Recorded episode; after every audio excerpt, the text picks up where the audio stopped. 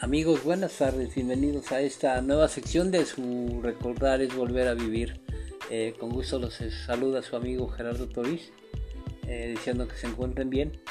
Y sería imposible e innegable que yo haga un podcast referente a el fracaso rotundo de las Águilas del la América. Eh, fracaso rotundo porque sí, en el América solamente lo que vale son los campeonatos, lo que vale es agradar al público, brindar espectáculo, hacer goles. Y desgraciadamente todo el castillo que estaba construyendo en América se destruye en dos partidos. Dos partidos que llegan en el momento que tal vez eh, el América estaba llegando a, a su máximo. Y como todo en la vida, todo lo que sube tiene que bajar. Y desgraciadamente para el América, para los seguidores, estos dos últimos partidos empezó a haber fallas, empezó a haber carencias de ideas, empezaron a fallar sobre todo los eh, las cartas en las que se apoya uno, ¿no? Uno busca contratar este, futbolistas extranjeros con todo respeto para que en esos momentos precisamente den la cara y, levanten la mano y, sean este, piezas fundamentales y sean peso específico en los partidos.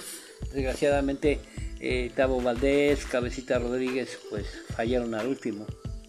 Entonces, este, eso no quiere decir que se le resten méritos al Toluca. El Toluca jugó su liguilla, jugó sus partidos, pero yo, yo a veces estoy en desacuerdo, no, por, no porque hayan eliminado al América, sino simple y sencillamente porque como el fútbol es un, es un deporte, es un espectáculo y como tal, pues se supone que el equipo que va a avanzar a la siguiente ronda o que va a llegar a la final es porque tiene el mejor fútbol. Yo difiero mucho de, planteamientos tácticos. Siento que eh, la esencia del fútbol es este, meter goles, es buscar eh, la puerta contraria. Y últimamente, o ya mucho tiempo atrás, porque también recordemos que hubo un director técnico de Toluca que se llamaba el señor de León, Carlos de León, que vino a implantar el sistema de todo, todos atrás, todos atrás, incluyendo el autobús. Y eh, ese Toluca fue campeón en base a empates, empates, un triunfo de 1-0. Y yo con todo respeto a la afición del Toluca, yo creo que hay mucho aficionado que tal vez no esté de acuerdo en ese tipo de planteamientos, porque, ok, el Toluca hizo su esfuerzo, sudó la gota, Gasosa la última energía y esfuerzo y ganas por querer ganar el partido. Pero ese planteamiento táctico de que porque voy a hacer tiempo, voy a fingir que me lesioné, voy a cometer faltas, que pues, están dentro de, lo que es un partido de fútbol.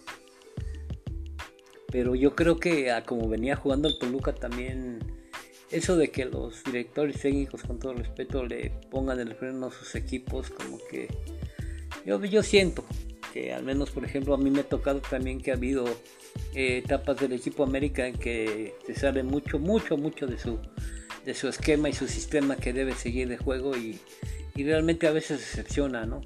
Yo espero que al Toluca le vaya bien en la final, pero sí que, que su juego sea claro y que sea contundente y que tú digas, bueno, pues jugó a ganar y jugó a ganar y ganó y, superó al equipo contrario. En este caso, el gol del Toluca, el primero allá en la bombonera y el, segundo, eh, vienen derivados de errores del equipo América. Y el gol de aquí, el, el sábado fue una jugada, vamos a decir, afortunada para ellos porque todavía de que se equivoca el esquema defensivo y el portero del América. Eh, le llega al jugador y hace un gol circunstancial, bueno, eso influye ya en el resultado. ¿Y qué hizo el Toluca? Pues ya nada más aguantar, aguantar. Y tuvo uno que otro destello, pero es cuando yo digo, bueno, si tienes jugadores que te pueden dar para que tu victoria sea más contundente, pues adelante, pero esa es mi, opinión muy personal y yo no quiero eh, polemizar en ese aspecto, yo simplemente estoy este, expresando lo que siento desde el muy sentido, desde muy estricto sentido como aficionado al fútbol. Porque pues si tú vas a ir a ver un espectáculo de lucha libre, vas a ver una pelea de box o algo, yo creo que es muy injusto que el que menos arriesga y el que menos tira, por decir golpes, o el que menos acomete a la ofensiva, pues no merece, en ese sentido estricto de la esencia deportiva, triunfar, porque para, tú, para que tú triunfes debes de ser contundente y debes de ser que nadie esté en desacuerdo pues con la con el resultado porque vamos a decir dice Nacho Ambriz que le resultó pero el, si no hubieran anulado el gol que fue justamente anulado ahí donde hubiera caído el decir no pues me funcionó mi esquema y, y gracias al planteamiento que hicimos resultamos ganadores pues bueno ese tipo de situaciones a veces son muy engañosas. El, América necesita hacer un replanteamiento, eh, ver bien qué piezas debe cambiar, qué piezas debe de, ajustar, centrarse en lo que es ese torneo, porque ese torneo también califican a la repesca hasta el equipo número 12, de ahí se va la liguilla y siempre, casi la mayoría de las veces, el equipo que viene repuntando de atrás, el llamado caballo negro, es el que a veces se lleva la tajada grande del pastel. No es injusticia porque el sistema está aplicado de ese modo, todos los equipos están de acuerdo y todos los equipos están conscientes de que a pesar de que seas el líder del torneo y arrases, si en tus juegos definitivos de la liguilla sales en tu mala noche, en tu mala tarde, haces un mal, planteamiento o no se te dan las cosas, pues lógico, el que, que corre con mayor suerte o, mayor, este, mejor momento en los partidos definitivos es el que te lleva eh, la liga. Eh, felicidades al Toluca, reitero, no quiero restarle mérito, simplemente yo como, como un amante al fútbol a veces sí estoy en desacuerdo en todo ese tipo de actitudes de, ser marrulleros, de hacer tiempo, de tratar siempre de jugar atrás.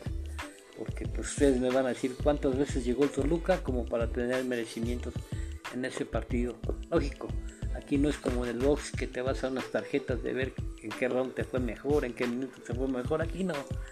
Aquí se gana con goles, se gana con el resultado a tu favor pero a veces yo difiero mucho de ese tipo de actitudes, pero el señor Ambris sabe lo que hace, es un viejo lobo de mar, es una persona que, trabaja, pero a veces, yo, a veces yo, me, yo me pregunto por qué no trabajar en hacer un equipo que juegue hacia el frente y que juegue bonito, que juegue para agradar al público más que nada, porque reitero, eh, la gente paga su boleto por, ver un buen espectáculo y el espectáculo en el fútbol y un buen partido se refleja con goles, se refleja con equipos tirados a la ofensiva. Yo no digo que no defiendan, porque para eso hay un esquema de que tienes porteros, defensas, medios y delanteros. Pero un equipo cuando quiere ser campeón tiene que demostrar que, que tanto se sabe defender como sabe atacar. Y, debe, y el deportivismo siempre debe estar por encima de todo.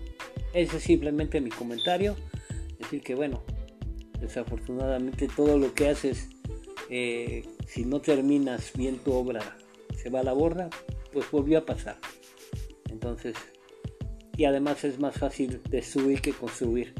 Pero bueno, esa es mi humilde opinión. Algunos estarán de acuerdo conmigo, otros no.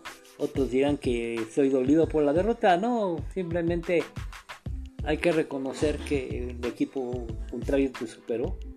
De alguna de otra forma te superó. Tú no supiste resolver tu, esquema de juego. No estuviste en tu tarde, en tu noche. Muchos bajaron su nivel a la hora que deberían de demostrar estar mejor preparados. Y ni hablar. Bueno, ese era todo mi comentario, amigos de ese su recordar es volver a vivir. Nos seguimos escuchando y nos vemos en el próximo podcast. Quedo a sus órdenes y cualquier comentario es bien recibido. Hasta luego.